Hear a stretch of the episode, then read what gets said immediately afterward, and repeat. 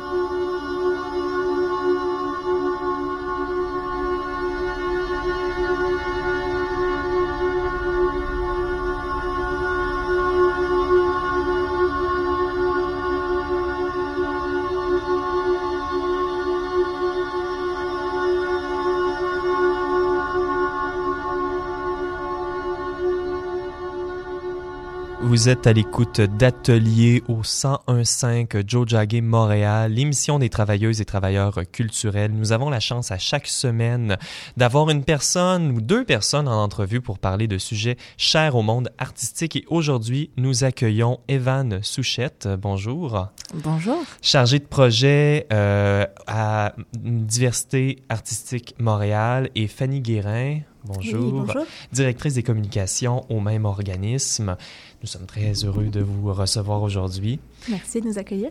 Ben oui. Alors, euh, j'aimerais d'abord prendre euh, un petit moment pour parler de Diversité artistique Montréal. Vous êtes un organisme indépendant depuis 2006. Auparavant, vous étiez la délégation sur la diversité culturelle dans les arts, née à la suite d'une journée de concertation organisée par le Conseil des arts de Montréal. Aujourd'hui, vous avez comme mission la promotion de la diversité culturelle dans les arts et la culture. Vous offrez des formations, du mentorat, vous organisez des expositions, vous publiez notamment un rapport sur le racisme systémique dont nous allons parler euh, tout à l'heure. Mm-hmm. Donc, vous faites énormément de choses. Euh, j'aimerais euh, savoir, en fait, comment vous voyez votre rôle dans l'écosystème montréalais, à la fois artistique, mais aussi plus généralement? Mm-hmm. Alors en fait, on aime bien se dire qu'on est un facilitateur, donc un facilitateur de liens, de rencontres, d'opportunités, autant pour les artistes, parce qu'on est d'abord né pour les artistes pour leur offrir des services, pour, pour leur permettre d'être plus visibles aussi dans le milieu, mais euh, de créer aussi du lien avec des organismes, donc entre artistes et organismes, entre organismes, entre artistes. Bref, on, est là un petit peu euh, à la croisée des chemins de beaucoup de mhm. monde. On travaille notamment pour des artistes immigrants et euh, des personnes nées ici qui s'identifient comme minorités visibles. Et puis, donc c'est ça, on est ce facilitateur, on, crée du lien. De, de différentes manières, de, tous les, de toutes les façons possibles presque. Oui, c'est ça. Puis on accompagne. Donc au début, on accompagnait plutôt des artistes. Mhm. Euh, on continue à le faire, mais on s'est aussi tourné vers les organisations parce qu'on se rend compte que oui, il y a des obstacles au niveau des artistes eux-mêmes euh, qui vont par exemple manquer de réseau ou, euh, ou de connaissances du milieu, mais le milieu aussi a de la difficulté à, s'ouvrir et à être plus inclusif. Donc on a aussi développé ce, ce champ-là. Ben oui, tout à fait. Vous dévoiliez en novembre dernier votre rapport de consultation sur le racisme systémique dans le milieu des arts, de la culture et des médias à Montréal que vous avez nommé pour un processus d'équité culturelle. Une bonne partie de ce rapport euh, concerne l'histoire. Donc, euh, il, faut, euh, il faut mentionner quand on parle de racisme et de, racisme systémique que c'est pas simplement le résultat de préjugés, mais bien les répercussions structurelles d'une relation de pouvoir de nature historique. On parle bien de l'héritage de la colonisation. Est-ce que vous croyez que euh, justement les mécanismes du racisme sont bien compris par les acteurs du milieu artistique? Mais ils sont malheureusement pas assez, euh, pas bien compris en fait, parce que souvent on, est, on associe justement à cette idée du, du préjugé de, de, raciste, cette personne un peu, euh, un peu méchante qui à un coin de rue et puis qui va mhm. avoir des attaques racistes directes, alors que c'est très lié à l'histoire, mais en fait c'est lié à une transformation du racisme. On va parler de racisme systémique parce qu'il n'y a pas de coupable en soi, c'est vraiment des, des systèmes qui, euh, qui contribuent à, à, à faire de l'exclusion en fait, que ce soit volontaire ou pas. Donc on a des, par exemple le système des biais euh, implicites, c'est-à-dire que même si on a déterminé que la race en soi biologiquement n'existait pas, on a quand même construit socialement ces races-là et on va continuer d'avoir des préjugés, des, des façons d'agir liées à cette, à cette construction en fait. Mm-hmm.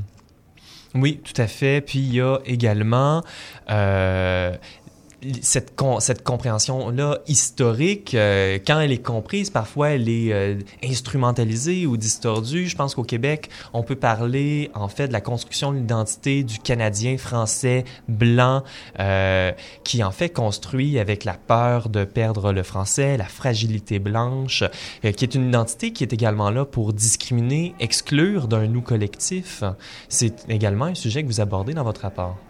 Oui, ben, c'était important pour nous dans le rapport de, de, donner vraiment la parole aux personnes, euh, aux personnes euh, de qui se reconnaissent comme étant une minorité visible ou dite racisée, parce que justement, c'est des personnes qu'on n'entend pas assez, donc on, va invisibiliser leur voix souvent. Et mhm. euh, c'est effectivement lié aussi à cette, à cette identité un peu figée du québécois qu'on a. Donc cette, cette même, ce même processus qui a permis la protection du, du québécois par rapport aux, anglophones, par exemple, va continuer de, de, de pratiquer l'exclusion en fait de façon un peu paradoxale. Donc, euh, mhm. C'est plus difficile aussi de se voir comme, euh, comme excluant d'autres personnes, alors que ça. Le, le, peuple québécois en lui-même a eu aussi un passé où il a été, euh, dominés par les anglophones. Donc c'est plus difficile de se voir dans la position du dominant quand on a été dominé. Mais, mais plus on explique et plus aussi on voit qu'il y a une prise de conscience, les gens, les gens commencent à comprendre et à vouloir agir aussi. Nous, on voit une belle, euh, une belle mobilisation quand même dans le milieu. Euh, et c'est vraiment ce genre de consultation où on, donne la parole, comme disait Evan, et ça permet vraiment de se rapprocher des expériences vécues sur le terrain. Mhm. Et grâce à ça, on, on, peut mieux comprendre et mieux agir euh, par la suite. Oui, justement, votre euh, rapport soulève plusieurs obstacles systémiques qui sont vécus par les acteurs du milieu. Donc, vous donnez plusieurs exemples. Par exemple, l'Agence du revenu du Canada qui refuse le statut de bienfaisance à une compagnie de danse contemporaine sous le prétexte qu'elle ferait la, la, la promotion d'une culture particulière qui n'est pas au niveau des beaux-arts. Mm-hmm. en parler. Comme ça, euh, vous notez également que l'intégration des personnes racisées s'apparente davantage à un devoir d'assimilation. Donc, est-ce que vous pouvez nous parler un peu des différents types d'obstacles que vous avez identifiés dans ce rapport, soit des, les obstacles liés au référent, à la perception, à la représentation? Oui. Euh, alors c'est sûr qu'il y, a plusieurs obstacles. On parle moins dans le rapport de ceux qui sont liés aux artistes parce que bon, on sait que par exemple un artiste immigrant qui arrive ici euh, connaît moins le milieu, donc il y a comme une phase un petit peu d'apprentissage et euh, connaître les critères, etc. Mais par ailleurs, dans, dans le milieu culturel, il y a euh, une forme d'ethnocentrisme finalement qui s'est développée. Il y a une esthétique, il y a une, certaine esthétique qui est valorisée euh, selon les disciplines. Euh, on a une certaine idée aussi de qu'est-ce qui est professionnel, qu'est-ce qui ne l'est pas. Donc on va avoir tendance rapidement à, à rejeter dans le, folklore ou, ou, le communautaire certaines, certaines pratiques artistiques. On va penser à de la danse euh, qui vient de, certains pays de l'Amérique latine, par exemple, les associations professionnelles vont avoir euh, plus de mal à reconnaître ces pratiques-là comme professionnelles. Donc c'est comme si finalement on excluait tout un pan euh, de pratiques artistiques et culturelles de, de l'excellence ou du professionnalisme ou même du contemporain. Hein. Il, y a, il, y a, toute une discussion sur qu'est-ce qui est contemporain, qu'est-ce qui ne l'est pas. Donc ça, c'est sûr que c'est un des obstacles. Deuxième, on parle de perception, effectivement, le devoir un peu d'assimilation de, de, de, la personne qui, qui, arrive, ou même qui n'arrive pas, hein, mais qu'on va, euh, qu'on va juger autre, en fait, qui est lié justement à un peu à cette idée de... C'est pour ça qu'on insiste beaucoup sur le mot inclusion, qui est différent d'intégration pour nous, c'est la, la, mmh. société, en fait, d'avoir ce rôle d'accueil et de faire la place à la personne qu'on... Bah, qui se sent exclue, en fait, et qu'on exclut même de façon, de façon involontaire. Donc on a des problèmes de perception comme ça qui sont beaucoup liés aux préjugés. Et puis ça, ça, ça amène au troisième un peu, euh, au troisième mécanisme hein, de, euh, du racisme qui est la, la, représentation. Donc le premier, la mauvaise représentation qu'on va avoir avec justement des, des représentations qui sont euh, stéréotypées, exotisées, avec des, ces sortes de gros sacs qu'on retrouve, que ce soit dans le folklore ou voilà les musiques du monde, les danses mhm. ethniques ou exotiques. Et puis la sous-représentation, c'est-à-dire qu'on on ne les voit pas en fait ces personnes, que ce soit sur les scènes ou, ou avant dans les processus de décision, elles sont absentes, on ne les voit pas. Mhm. D'un côté, on exclut comme étant non professionnels et de l'autre, on met en charge des personnes qui ne sont euh, peu connaissantes de ce genre de culture-là pour créer des stéréotypes, réconforter l'image qu'on a de Avec souvent cette excuse de bah, c'est que c'est parce qu'il n'y en a pas, sauf que c'est faux. On en a beaucoup, Adam. Il y a beaucoup d'artistes, mais euh, on ne les voit pas. Mhm. Et afin de euh, remédier à cette situation, vous avez 31 recommandations qui sont faites sous six axes. Je me permets d'ailleurs de les nommer. D'abord, la sensibilisation, la représentation, le recrutement, le financement, les mécanismes de médiation et d'intégration dans les arts et les, des, des euh, recommandations également sur les, des références et des mécanismes de recours. J'aimerais vous poser la question, est-ce que vous avez déjà des échos concernant ces recommandations-là, des constats, euh, parce que vous avez à la fois des suggestions, mais également des exemples de bonnes pratiques? Donc, euh, quelle est la réception du milieu face à ces mm-hmm. recommandations? Alors en fait, on a dévoilé ce rapport à la grande bibliothèque dans un auditorium rempli. On était euh, environ 250 personnes et des personnes vraiment des décideurs du milieu. Donc les gens étaient là, ils, ont entendu. Et je vous dirais qu'on a quand même un très bel écho. On a de plus en plus d'organisations assez importantes, des organisations phares du milieu qui nous contactent et qui veulent agir. Donc on sent qu'il y a cette prise de conscience et que les gens sont prêts maintenant à travailler avec nous. Puis c'est là qu'on a un rôle d'accompagnateur avec notamment la cellule IDAM dont Evan euh, est responsable. Oui, effectivement, on n'en a pas parlé, mais la cellule, en fait, c'est un, une cellule, un processus de conseil, en fait, d'accompagnement aux organismes, mmh. aux institutions culturelles pour, euh, pour changer un peu justement leurs valeurs, leur façon de fonctionner et voir un peu où est-ce qu'il pourrait y avoir de l'exclusion, même quand c'est involontaire. Donc on rentre vraiment un peu dans, dans l'intimité des organismes, on examine leurs leur papiers, leur, leur documentation, leur, euh, on leur fait une formation aussi en amont pour avoir justement cette, euh, ce vocabulaire commun pour qu'on soit un peu sur la même base. Et suite à la consultation, suite au, au rapport qu'on a dévoilé le 27, on a beaucoup d'organisations qui se tournent vers nous puis il y a vraiment ce, cette envie de faire un travail de fond, parce qu'on avait beaucoup d'organisations qui travaillaient avec nous seulement en faisant de la formation, Mhm. alors qu'on pro- on propose quand même quelque chose de beaucoup plus complet que ça. Et après le 27, on a beaucoup plus de, de demandes pour le programme complet. Donc il y a ce besoin de, vraiment de changement euh, Wow, c'est fantastique. Euh, c'est merveilleux de regarder euh, dans la, à l'avenir. Justement, on va peut-être conclure sur une question euh, d'avenir. Votre euh, rapport se base sur euh, toute une démarche consultative. Il y a une euh, il y a eu une audition publique, quatre groupes de discussion, dix rencontres individuelles, onze témoignages en ligne. Euh, vous avez accumulé énormément de matériel en faisant tout ça et puis vous avez des idées pour faire vivre ce matériel euh, au-delà du rapport. Est-ce que vous pouvez nous en parler un peu? Oui, en fait, on aimerait vraiment, euh, face à la mobilisation du milieu, on aimerait créer un peu un, un, mouvement ou en tout cas une action collective pour aller plus loin, parce qu'en ce moment, c'est quelques organisations qui nous contactent, qui veulent avancer, mais on aimerait vraiment structurer une démarche, donc peut-être euh, un plan d'action concerté. On est en train de réfléchir un peu, mais pour que vraiment le milieu s'engage collectivement et que tous ensemble, on se dise, ben, remontons-nous les manches et, euh, et attaquons-nous au racisme systémique.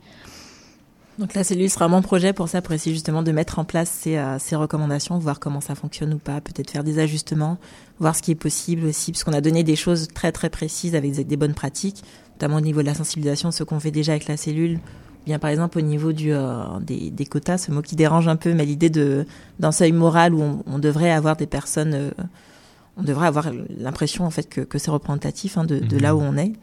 Donc, euh, on va voir si ça, si ça fonctionne pour de bon, on va dire. Ben, fantastique. On se le souhaite et euh, j'espère qu'on aura la chance de, de, se revoir pour en reparler. Euh, oui. Evan Souchette et Fanny Guérin, merci beaucoup euh, d'être venus à Atelier aujourd'hui. Merci, merci beaucoup. Vous. Alors, je redonne maintenant la parole à Guillaume Dufour-Morin, notre commissaire musical aujourd'hui. On continuera avec la pièce Aquadrone, opus 1 et 2 d'Isabelle Clermont, artiste interdisciplinaire de Trois-Rivières qui œuvre principalement en art-action, en installation et en musique actuelle. Aquatique et liturgique, cette pièce inédite est issue de deux de ses œuvres réalisées en 2018, Écoutez les étoiles à Perdouis et La traversée des harmonies, opus numéro 2, La déménagée.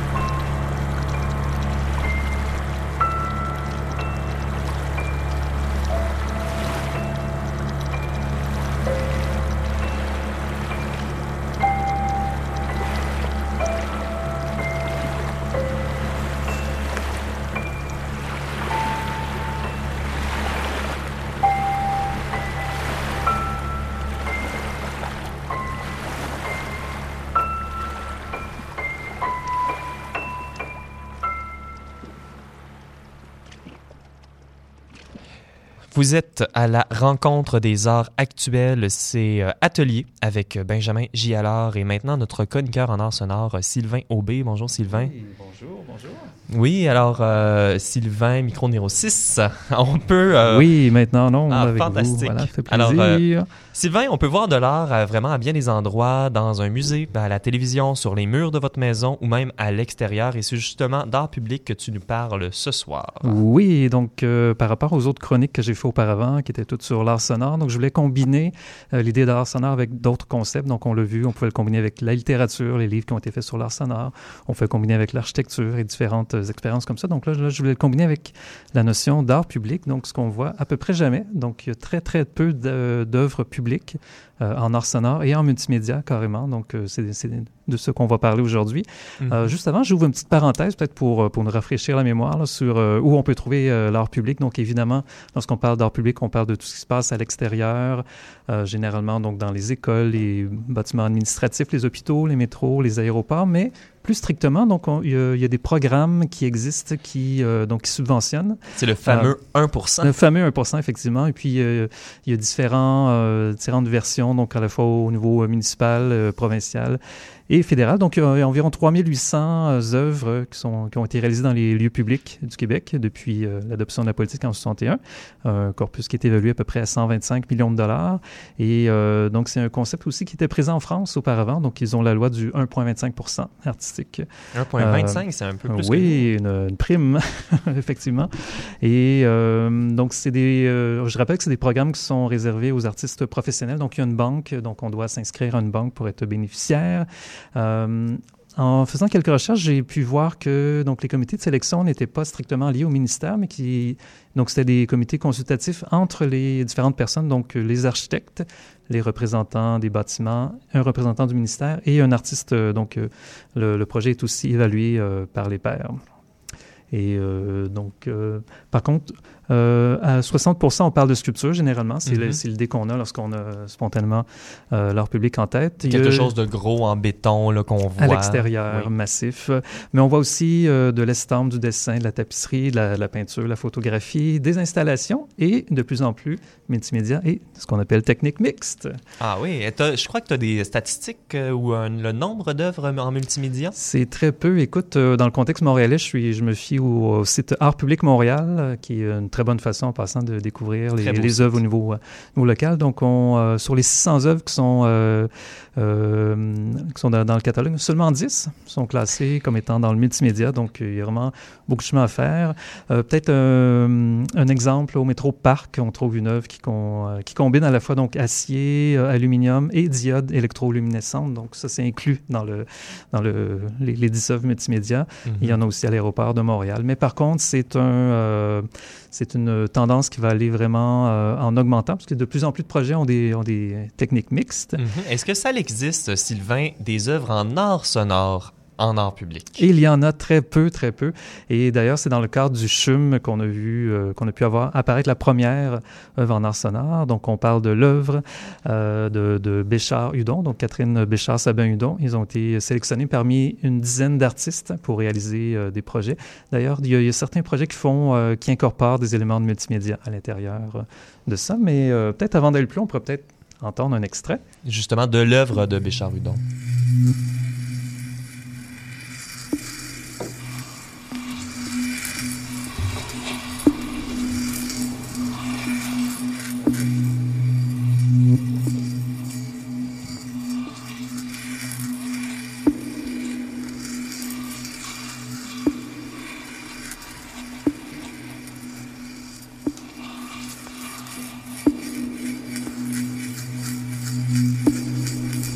Et tandis qu'on entend l'œuvre de, de Béchard, Hudon, donc je pourrais que c'est une des dix œuvres choisies pour habiller le, le CHUM. Donc ce ne sont pas les, euh, les herbes qui recouvrent, mais les bruits urbains. Donc c'est une installation sonore inspirée par le clocher de l'ancienne église Saint-Sauveur à l'angle des rues Saint-Denis et Vigée. Et euh, destinée dans ce lieu à, être, à faire un moment de paix donc euh, un élément plus méditatif. Oui, est-ce que tu peux la décrire un peu à quoi ça ressemble dans l'espace? Parce qu'il y a également une composante euh, matérielle à cette œuvre. Oui, puisque l'ancien clocher euh, donc du bâtiment qui était à ce, ce coin-là. Donc, Saint-Denis-Viger a été récupéré comme boîte de résonance. Euh, il, y a des, il y a des panneaux de, des, des, panneaux de métal qui font une certaine réverbération. Donc, les panneaux ont des formes différentes pour avoir plusieurs réverbérations. Et il y a le pièce qui joue en continuité euh, à l'intérieur. Donc évidemment, ça pose la question du, euh, de l'art sonore dans, dans, le cadre de notre climat extrême. Donc évidemment, ces, ces œuvres-là ne sont pas faites pour être jouées nécessairement toute l'année. Et puis, mais par contre, donc ça pose aussi la, question de l'accessibilité. Donc est-ce que ces œuvres sont toujours, donc est-ce que peuvent, est-ce que va être accessible autant qu'une sculpture ou quelque chose comme ça? Donc il y a vraiment un défi là. Ben oui, tout à fait. Puis la, présence de son dans l'espace public, c'est vraiment quelque chose de particulier. Toute personne qui travaille en galerie va vous le dire. Quand il y a une œuvre qui a une composante audio, après plusieurs euh, semaines de présentation, plusieurs heures par jour d'écoute, c'est rare qu'une œuvre euh, réussisse à passer le test du temps. Effectivement. Et puis, dans, dans, le cadre du CHUM, il y a tout le défi aussi de, donc de la sensibilisation qu'il y a à faire pour euh, donc euh, partager donc l'intention artistique avec les gens qui, qui sont de passage donc euh, et puis avec les, les, employés donc il y a vraiment un gros gros travail à faire par contre le CHUM c'est peut-être un bon exemple vraiment au niveau des œuvres qui ont été sélectionnées euh, et d'ailleurs, donc peut-être dans un contexte plus large, donc ça, ça soulève la, question donc euh, de l'art dans le domaine public. Et euh, je pense à Tamar Tembeck notamment qui avait fait une table ronde. Donc, que fait l'art à l'hôpital? -hmm. qui était euh, donc posé la question donc comment on pouvait euh, utiliser par exemple l'hôpital comme espace public culturel et puis euh, comment on pouvait créer des liens avec le milieu artistique. Comme ça souvent c'est une première expérience aussi des, œuvres d'art à grand déploiement. Donc il y a toute une médiation culturelle à faire derrière ça. Donc on souhaiterait en voir davantage. On souhaiterait voir davantage de multimédia donc je crois que c'est de plus en plus dans les nouvelles œuvres sélectionnées d'apparaître. Euh, et puis, il y a aussi des, des, des, œuvres qui sont aussi dans le, dans le domaine public. Peut-être, euh, on, on, a parlé ici de Daniel Hiregui, donc une œuvre multimédia qui a été euh, sélectionnée par, par Desjardins dans un tout autre contexte, mais bon, c'est quand même une œuvre multimédia aussi. Donc, exactement, on peut s'attendre. On, on, a parlé, à, on, a, on a fait une entrevue avec Daniel à l'émission, justement. Et exactement. Donc, ben, on souhaite en voir de, de plus en plus. Et, Fantastique. Ben, Sylvain Aubé, Tous les détails sur le, sur le site web pour, pour l'œuvre de Béchard Hudon. Oui, tout à fait. On vous souhaite de l'avoir dans un contexte euh, tout de même euh, de, de paix et de recueillement. Merci Sylvain. À venir à l'émission, la chronique de Gabriel Beck et le segment Création avec Stéphanie Cregan et euh, Flo Vallière.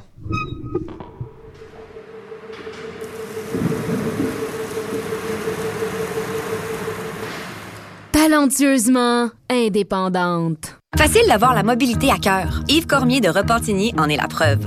Ben moi, j'utilise le stationnement incitatif à la station Radisson. Je prends le métro jusqu'à Berry-UQAM. Et quand je suis dans le métro, j'ai plus de stress. Il n'y a plus de problème, de préoccupation par rapport au trafic, aux travaux, à la température. J'ai même le temps de lire. Mobilité Montréal vous invite à être plus futé que le trafic. Pour vous simplifier la ville, passez par le site web de Mobilité Montréal. Un message du gouvernement du Québec et de ses partenaires. Dans Au pied du lit, on apprend, on rigole, on se culture. On a quoi? Non, mais c'est pas comme ça qu'on dit, hein, non? C'est cool d'avoir les gens dans sa poche, mais être dans la poche des gens, là, moi, là, j'ai envie d'être dans toutes les poches. T'es dans, es dans les miennes, en tout cas. Magali, Caroline, tout le monde autour de cette table. Alexandra qui vient de nous rejoindre, oui. fan aussi. Le magazine culturel Pas tout à fait comme les autres, c'est tous les samedis matins, de 10h à midi à CIBL.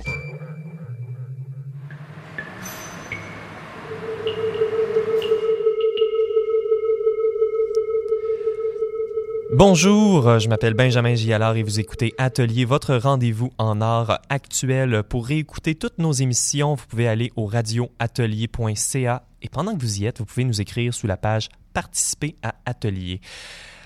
À notre émission, nous avons plusieurs types de chroniques et nous laissons parfois la place à des artistes pour faire des expérimentations régulières en ondes. C'est le cas de Gabriel Beck qui nous présente Make Sense, une manière singulière de se réunir autour du langage. Bonjour Gabriel. Salut Benjamin, bonjour à toutes et à tous. Alors, euh, nous avons euh, justement autour de la table plusieurs personnes, euh, Fanny, Sylvain, Stéphanie et puis Flo. Est-ce que tu peux nous expliquer rapidement Ben oui, alors d'abord, euh, Make Sense, c'est quoi? C'est un, un, jeu, un jeu de cartes. Et sur ces cartes, il y a des mots. Il y a trois catégories de cartes. des cartes bleues, des cartes vertes, des cartes roses. Et quand on combine ces cartes entre elles, ça va générer des, des phrases, des idées. Et donc l'idée, c'est de, de, faire euh, connecter en fait les joueurs et joueuses autour de ces nouvelles idées pour euh, faire partager euh, et écouter. Et donc aujourd'hui, je vais faire un tirage solo et explorer un peu avec vous la signification qu'il y aura derrière. Donc je ne sais pas où est-ce qu'on va aller, c'est pas prédéterminé. et donc je vais commencer. Et donc je vais euh, saisir euh, les cartes euh, roses dans ma main, je vais les mélanger, et un peu comme le tarot, je vais choisir cinq cartes. Et je vais les réciter à voix haute. Fragile. Divisé. Fertile. Fermé. collectif. Je répète, fragile, divisé, fertile, fermé, collectif. Alors je vais aller vers... Euh, je vais aller vers fragile. Mhm. Je vais aller fragile, ouais. Euh, fragile. Euh, alors qu'est-ce que c'est être fragile? On parlait, vas-y, vas-y, mais on en, parlait un peu à l'entrevue justement de fragilité. Oui. Bah pour, pour, moi, il y a cette, ça se rapproche de la vulnérabilité, mais c'est fragile qui peut se casser. ça, ça, ça j'entends quelque chose au niveau d'une coque un peu qui peut se, qui peut se briser, c'est aussi en relation avec son extérieur, avec l'extérieur. C'est le, vase qui se, qui se casse et qui peut se, euh, qui peut se briser au contact euh, euh, de son environnement. Contrairement à la vulnérabilité, pour moi, c'est plus de l'intérieur. Est-ce que vous voulez rajouter un mot? Mm-hmm, oui, quand avec l'image du vase qui se brise, c'est justement avoir un accès à, à l'extérieur, quelque chose de, qui, qui, euh, qui change d'état quand le, le, public va vers le privé euh, ou le privé va, va, vers le public. Il y a des frontières qui se brisent, cette fragilité-là, cette, euh, cette idée-là. Parler de fragilité blanche, Fanny Guérin. c'est vrai qu'on parlait de ça et puis en effet c'est en relation avec l'extérieur. Hein, quand on parle de fragilité blanche, c'est que quelqu'un quelque chose vient nous vient nous atteindre dans, dans des conceptions qu'on a et qui, qui ébranlent finalement ces conceptions. Ah, je veux bien un tout petit peu d'éclaircissement sur cette euh, fragilité blanche. Oh, ok. Euh, fragilité blanche, dans le fond, c'est le fait de, de se sentir un peu attaqué dans l'identité dans l'identité d'être blanc par rapport versus être noir ou être d'une autre, d'une autre race, entre guillemets. donc c'est ça. Si, si, je peux me permettre également, c'est euh, souvent également quand une personne euh, euh, blanche qui a jamais eu à penser à son identité, qui est jamais confrontée à des conversations autour de processus de racialisation, se fait reprendre par exemple après un propos raciste, stéréotypé et tout ça, et là se sent attaqué de, de se faire appeler raciste quand on peut cette personne-là ne remarque pas en fait qu'elle perpétue des systèmes de racialisation systémique. Donc la fragilité blanche c'est un peu un terme ironique qui vient du sentiment d'oppression qu'une personne de race blanche pourrait avoir à se faire remettre à sa place. Mm-hmm, tout à fait. Ah, c'est marrant parce que blanc, blanc, ça pourrait être euh, un, des mots euh, qui, sera bientôt dans, le jeu, mais ça, ça l'est pas. je vais, euh, merci, là, je vais passer à la, deuxième étape et donc je saisis dans mes mains les, cartes vertes et je mélange et je vais tirer cinq cartes et donc je vais les réciter, les énumérer à voix haute. Donc une ombre fragile, une ombre fragile. Une condition fragile. Une intention fragile. Un regard fragile.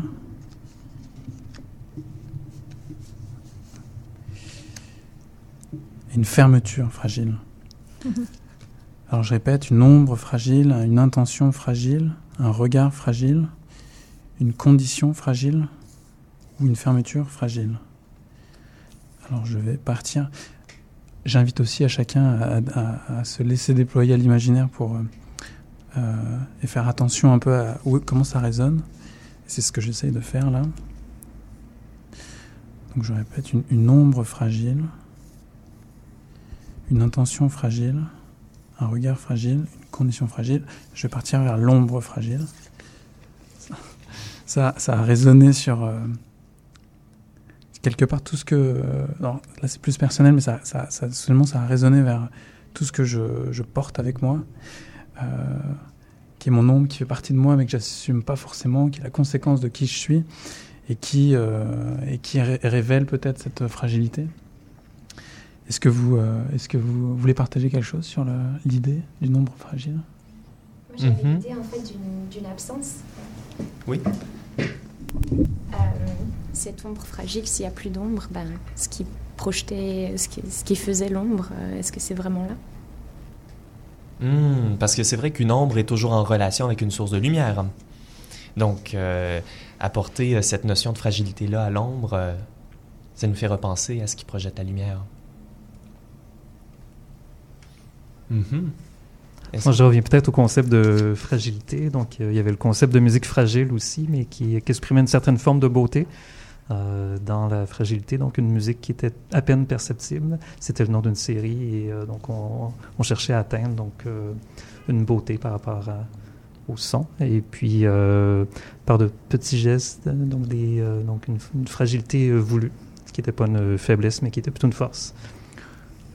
Il y a la notion d'intensité également. Une ombre n'est pas nécessairement toute noire ou toute euh, euh, super. Euh, habituellement, on regarde cette notion d'intensité par rapport à la lumière au bout du tunnel ou la, la, lueur d'une chandelle qui vacille. Mais c'est intéressant d'apporter cette notion de fragilité-là justement à l'ombre. Ouais, mais ça amène un paradoxe, quoi. Comme si l'ombre était cassable, mais ça paraît un peu fou parce que ça paraît être intrinsèque à qui on est, quoi, d'avoir une ombre euh, intègre. Je vais passer à, la dernière étape pour, euh, pour conclure euh, la signification, l'idée, en deux minutes avec Benjamin. alors je vais prendre les cartes bleues et je vais les donc je vais compléter la combinaison et on va conclure par ça. Alors, apart, apart from, c'est en, en dehors Apart from, c'est euh, mis à part. Donc mis à part une ombre fragile. Rien de mieux qu'une ombre fragile. L'éternel retour d'une ombre fragile. À la lumière d'une ombre fragile. Et déplacé par une ombre fragile. C'est l'éternel retour s'il n'y a pas le choix. Pour vous? Ouais. Ouais, il nous reste combien de temps pour débattre? Une minute? Une minute sur l'éternel retour. Parce qu'à la lumière du nombre fragile, c'est vrai que c'est assez. une belle contradiction. Ok, donc il y, a une sorte de consensus là qui apparaît sur ça? Mm-hmm. Ah ouais? Ok, donc l'éternel retour du nombre fragile. Donc ça vous quitte pas, ça sera toujours là, ne cherchez pas. Ça peut ressembler à le titre d'une vidéo de la maison production Ignis Fatus. Euh, ça genre une vidéo parodie, ça serait. Mais pourquoi pas? Ouais, c'est le prochain. Voilà. Ça, pourrait être Sibyl et Martin. On va en parler euh, tout à l'heure. Euh, d'autres personnes autour de la table, Fanny Guérin euh? L'éternel retour. Est-ce que l'ombre nous a quittés? Est-ce que est-ce qu'elle est partie quand elle s'est brisée parce qu'elle était fragile En tout cas, mm-hmm. intéressant comme image. Sylvain Aubé. L'éternel retour de l'ombre. Oui, c'est intéressant ça avec l'idée de, fragilité. S'il revient tout le temps, euh, est-ce que est-ce qu'elle se, casse Est-ce qu'elle se casse tout le temps euh? Est-ce qu'elle se renforce à la fin? Qu'est-ce qui arrive Oui? fantastique. Ben, Gabriel Beck, euh, merci beaucoup ben pour cette chronique Make Sense. On va enchaîner en musique Guillaume Dufour-Morin. Qu'est-ce que nous allons écouter maintenant? On poursuivra avec un extrait de Oreille coquillage du musicien multi-instrumentiste et artiste sonore Tom Jacques de Rimouski. Le drone est tiré de Essai Bigarré, un ensemble de huit dispositifs sonores conçus par l'artiste, installés en salle et performés par huit musiciens lors de prestations sous sa direction, incluant une performance de public qui participe à la performance musicale avec des dispositifs d'écho.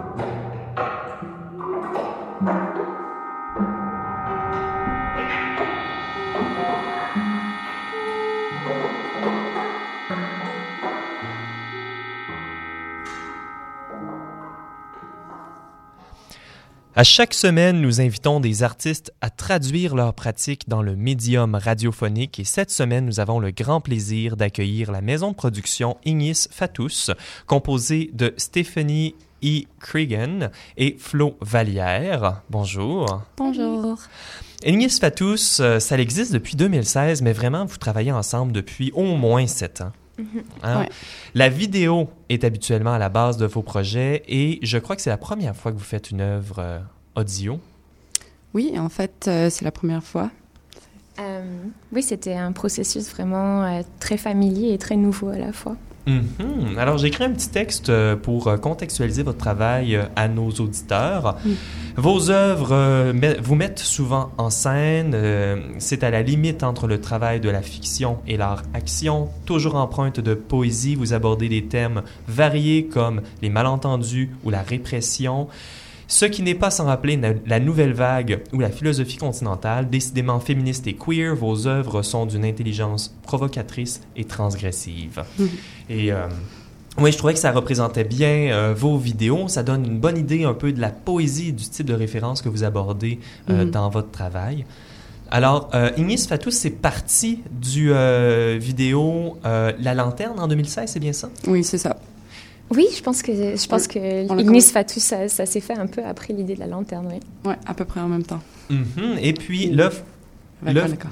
Ouais, l'œuvre que vous proposez, euh, qui a pour titre La nuit obscure, euh, l'œuvre que vous proposez ici, c'est une, suite à cette vidéo-là. Oui, en fait, donc, si on, si on pense euh, d'une façon linéaire pour les personnages Sibylline et Marthe qui sont dans La Lanterne et effectivement dans La Nuit Obscure, euh, notre petite pièce de théâtre euh, prend de place exactement à la fin du vidéo. Mhm. Et euh, il y a le son euh, qui, qui enchaîne les deux. Ah. Euh, du brisement de la lanterne. Le bris de la lanterne, oui, c'est on- ça. Un Oui. éclat de verre qu'on entend tout au début. Donc, Ouais. Et justement, donc on, on va entendre vos deux personnages, Sibylline et Marthe. Euh, Peut-être qu'on peut écouter justement euh, cette Allons-y. création. Oui. Allons-y.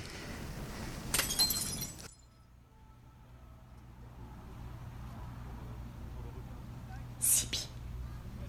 Sibi.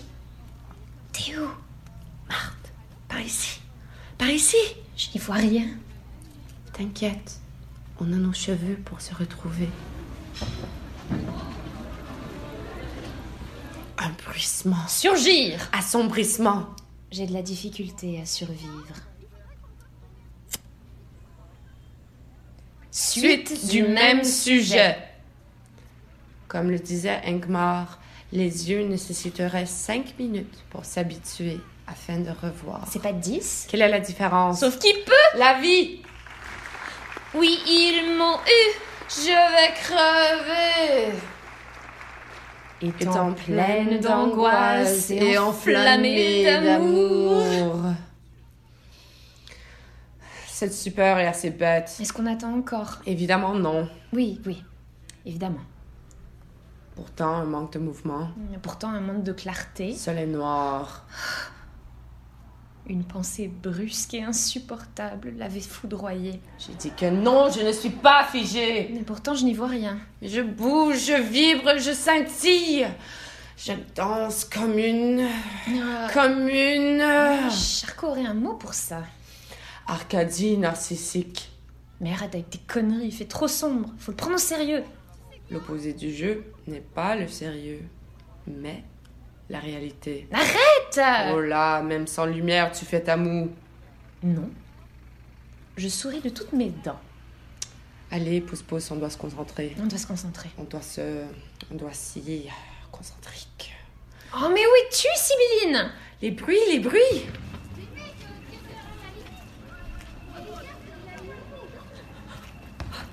Je suis seule. Je suis veuve et sur moi le soir tombe. Ma souffrance est la doublure de ma parole. Non, J'en ai assez. De quoi T'as rien? Le sinistre digue de la mort aligne les syllabes de mon nom. On aura toujours le vide, effectivement. Observation sur ce qui va suivre. La nuit profonde. Entre mes dents.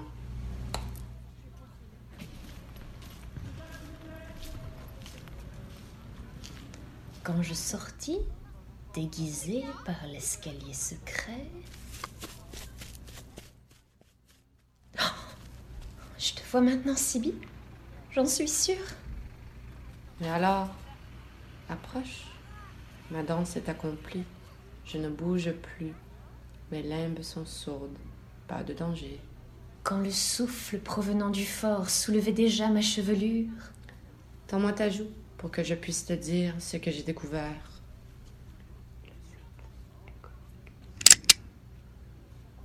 Oh Heureux sort Je sors sans avoir vu. Oh, un ressort. Je sors sans avoir vu. C'est comme ça que votre œuvre se termine. Oui. Alors, euh, ben, merci beaucoup. Ben, merci à toi. Alors, euh, oui, donc, je, donc c'est votre première œuvre pour la radio. Alors, j'aimerais d'abord vous demander qu'est-ce que ça l'a, euh, qu'est-ce que ça l'a fait, comment ça l'a été pour faire une œuvre justement sans le visuel?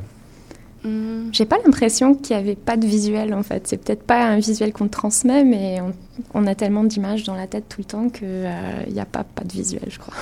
Ouais, puis puisque dans, dans le contexte des, des personnages, c'est une scène où il y a un manque de lumière, c'est euh, ça fait en sorte que ça se traduit bien sur la radio. Ben oui, tout à fait. Puis on entend justement cette relation-là entre la- le visuel. Ils sont dans un endroit sombre. ils ont- on entend à un moment donné un briquet, je crois. Mhm. Euh, donc c'est intéressant d'apporter cette notion-là entre les sens. Mhm. Puis je crois également que d'une une certaine idée du- de la connaissance qu'on peut acquérir a- avec nos sens euh, a une un certain rapport dans votre travail. Vous vous intéressez à ce genre de questions? Oui, oui, je pense que euh, un des grands intérêts avec euh, avec la lanterne, c'est cette idée de troubler les sens, troubler la perception visuelle en particulier, où on n'est plus sûr qu'une couleur c'est la bonne couleur. ou- Mhm. euh, donc il y, a- toujours un peu cette perméabilité entre les sens et à quel point c'est facile de, de les détourner ou de les subvertir. Ouais. Puis de plus, on a vraiment poussé cette idée-là avec notre série de présentations de la lanterne en notre collaboration avec Lune, qui est euh, une Une maison de parfum, une oui. maison de parfum basée à Montréal, qui a qui a créé une série d'odeurs pour le vidéo qu'on a diffusé durant la présentation. Mhm. Il y avait des odeurs euh, donc- charmantes et il y avait des odeurs un peu moins charmantes. Ouais, donc on avait euh, l'urine, on avait la terre, on avait le sang. Il y avait la crème. Oui. il y Le avait gazon. La lavande. Ensuite, il y avait la peur. La peur. Ouais, Oh. ouais. Celle-là était ma préférée. Ouais. L'odeur de la peur. C'était très salé. Moi, je l'aimais pas du tout. Je l'adorais.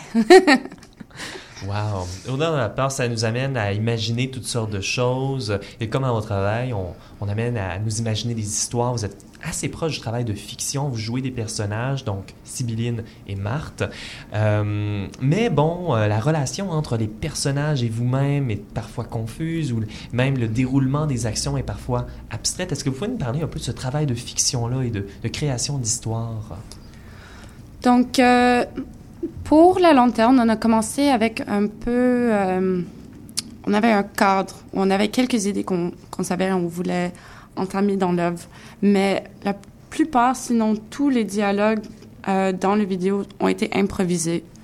Et je crois aussi qu'on peut dire la même chose pour le développement des personnages, qu'on avait une idée quand même très très claire des personnages, mais comment il allait, comment elle allait se, je sais pas, se euh, manifester d'une exactement. certaine manière. Ouais. c'est drôle, il y a un côté très euh, fleur de peau où on est hyper spontané dans, dans le développement des, bah, des histoires ou des, des, des mouvements ou des actions, mais il y a aussi cette espèce de euh, remous émotionnel aussi qu'on utilise euh, pour, pour les faire vibrer si on veut. Ouais. On avait aussi travaillé avec genre une rigide- rigidité en tant qu'esthétique. Mhm. On a vraiment fait un départ de la nouvelle vague, donc euh, de commencer avec ça, puis ensuite de pouvoir improviser sur tous les autres traits, sur les mots qu'on utilisait, sur les actions. Ouais, il y avait cette idée de détraquer la, la nouvelle vague Ouais, en quelque sorte. Wow, j'adore euh, cette image. Détraquer la nouvelle vache, je suis sûr qu'ils apprécieraient énormément. Peut-être. Je sais pas. Et donc, euh, donc c'est ça votre. Puis, euh, vous avez un processus euh, d'écriture aussi particulier. Vous écrivez à deux. Est-ce que vous pouvez nous parler un peu euh, de ça, l'idée de d'écrire à deux? C'est merveilleux. C'est vraiment incroyable. c'est trop cool. Euh, en fait, ce qui s'est passé pour celui-là, c'est qu'on a, on a joué un peu avec euh, qu'est-ce qu'on voudrait peut-être dire et Mhm. quelles idées on voudrait travailler. Et tout d'un coup, Stéphanie arrive et elle a un texte. Ouais. J'ai eu une nuit d'insomnie, puis je me suis levée de mon lit et j'ai dit Oh, ben là, je, je sais. Je, je connais le dialogue. J'ai, j'ai pogné trois de mes livres, ou quatre ou cinq. Je savais quel livre j'allais citer, puis j'ai envoyé à Flo et j'ai dit Bon, je suis désolée. J'ai écrit le texte, quoi. Et euh, bah, c'était génial. Et euh, donc, euh, ça, c'est une partie du processus. L'autre partie, c'est que, ben, autant on est à fleur de peau avec les personnages, autant on est à fleur de peau avec les idées. Ça rebondit dans tous les sens et éventuellement, ça se cristallise en images. Et c'est là que Stéphanie Ouais. commence à prendre des notes. Parce qu'elle est beaucoup plus. euh, moi, je peux continuer à rebondir Ouais, ouais, ouais. euh, à vitam aeternam, mais Stéphanie, elle est là, minute. Ah non, il faut, il faut qu'on commence à écrire ça. Parce que moi, j'avais écrit une, une, un dialogue, puis ensuite, Flo en a écrit un autre, moi, Mhm. j'en ai écrit un, puis ensuite, euh, finalement, on a commencé à travailler sur une pièce de théâtre. Ouais. Mhm. Donc, Merci, euh, Benjamin. Ben, Ouais. C'est un plaisir. Ben oui, parce que l'écriture est extrêmement centrale dans vos pratiques. Il y a des, fa- des, des, des phrases très fortes dans ce qu'on vient d'entendre. La souffrance et la doublure de ma parole, ou encore la nuit profonde entre mes dents. Euh, par contre, c'est très rare que le texte apparaît, euh, bon, noir sur blanc, simple. Dans euh, vos travails, on- il apparaît sur euh, des chandails, il apparaît dans des films, il apparaît dans... Alors, est-ce que vous pouvez nous parler un peu de cette fluidité là, entre les arts, fluidité entre la, la, la- le travail plastique, le travail d'interprétation, le travail de musique même? Sur ça, moi, je pourrais dire que la traduction m'intéresse quand même beaucoup. Et depuis toujours. Ouais, et je pense que c'est ça soit quand même dans notre œuvre ensemble, Mhm. dans nos collaborations, et de voir la traduction euh, de, du mot écrit euh, dans le contexte de l'art visuel, dans le contexte de, de quoi, de ce, ce dont on peut porter, euh, de pouvoir rendre en sorte que c'est que les mots deviennent plus fluides et plus ouverts à l'interprétation. M'intéresse beaucoup. Oui, on aime Ouais. beaucoup les juxtapositions, justement. Euh, et euh, bah, cette idée, euh, cette idée de, euh, d'être à l'aise, en fait, avec la parole et de, de la rendre et plus tangible en l'associant avec des, des objets ou des, des images et en même temps de la rendre très, très ouverte et très fluide. Ouais. Et euh, de plus, j'aimerais souligner que euh, pour ce dialogue qu'on a- qu'on vient de présenter, il y a plusieurs phrases qui sont en fait des citations. Et que euh, dans notre œuvre, dans, euh, il, y a, il y a plusieurs citations hors contexte de, de textes qu'on a, qu'on a étudiés euh, assez profondément, Mhm. dont... Euh, euh, ouais, Soleil. Noir en, en particulier. Et dans ce dialogue, il y a Kristeva, il y a Bataille, il y a Saint-Jean de la Croix. En fait, euh, j'ai pris le nom La Nuit obscure euh, de son texte, ben, de son texte, euh, de son poème. Et ouais, il y a Hugo, il y a euh, Jacques Dutronc. Ouais, il y avait dans- Jacques Dutronc. dans le cadre de La Nouvelle Vague. Eh ben, euh, merci beaucoup. Euh, Ben, c'est un, imaginaire très euh, fertile. Euh, J'espère que nos auditeurs auront la chance d'en apprendre davantage. Nous mettrons tous les liens sur radioatelier.ca pour en savoir Alors, c'est ce qui mettra fin à cette 29e émission euh, d'Atelier, chers auditeurs et auditrices. Si vous voulez en apprendre davantage sur les sujets dont nous avons traité, mais justement, je vous invite à revisiter notre euh, site internet radioatelier.ca et pendant que vous y êtes, vraiment, euh, laissez-nous un commentaire. C'est toujours un plaisir de vous lire. Alors, nous sommes sur toutes les plateformes de balado-diffusion ainsi que sur Facebook et Instagram. J'aimerais remercier à la mise en onde Guéchan Armandaris, Pascal Tremblay à la coordination des chroniques, coordination des chroniques et Michel Lacombe pour la coordination du segment création et puis pour tout le reste de mon équipe qui parfois travaille soit dans l'ombre ou soit dans une ombre fragile. Mon nom est Benjamin J. Allard et je vous dis à lundi prochain. Le commissaire musical de l'émission a été proposé cette semaine par Guillaume Dufour-Morin et je lui laisse d'ailleurs le mot de la fin. Terminera enfin l'émission avec le drôme sombre et inquiétant de Gaz d'Albertville. L'extrait est tiré de la pièce Cellule de l'album Amib, un éclassade dans le monde de la musique métal qui dépasse largement ce cadre.